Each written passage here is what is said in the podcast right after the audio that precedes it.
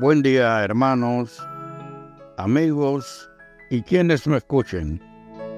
Bienvenidos a nuestra comunión con Dios. Hoy nuestra meditación la hemos titulado El vencedor comerá. El vencedor comerá.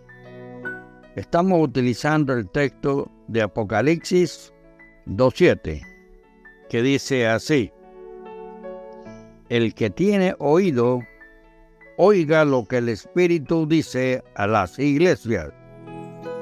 Al vencedor le daré de comer del árbol de la vida, que está en el paraíso de Dios.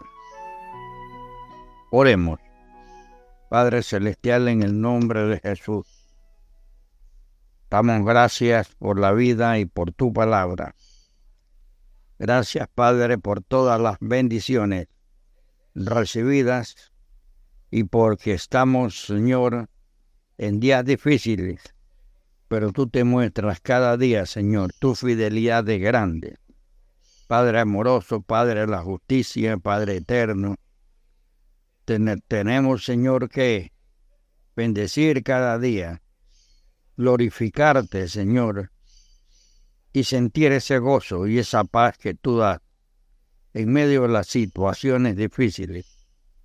Por ello, Señor, te estamos, te estamos solicitando tu atención en cuanto a nuestro comportamiento, en cuanto a nuestras fuerzas. Te, te solicitamos, Señor, que nos hagas atentos, listos para escuchar lo que el Espíritu Santo está diciendo. Danos esa fortaleza necesaria, ojos, pensamientos espirituales, para que nuestros hechos sean de victoria conforme a tu voluntad. En el nombre de Jesús, Señor. Amén. Amén y amén. Ok.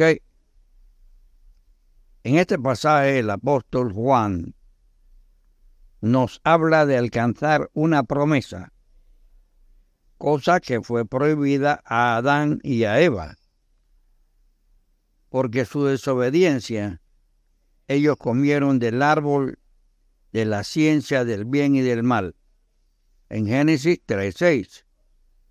Pero ahora el mismo Señor le ofrece comer de él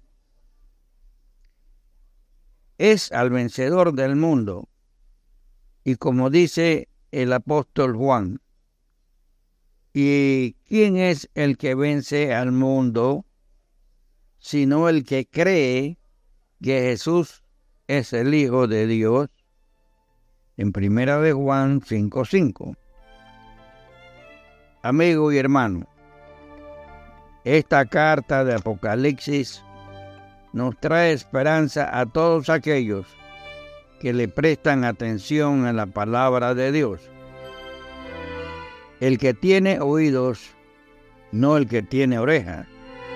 Todo el mundo tiene orejas, pero pocos tienen oído.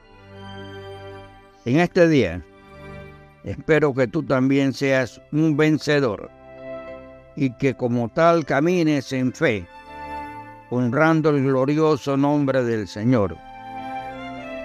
Estamos viviendo en tiempos donde todos quieren hablar, pero pocos quieren oír.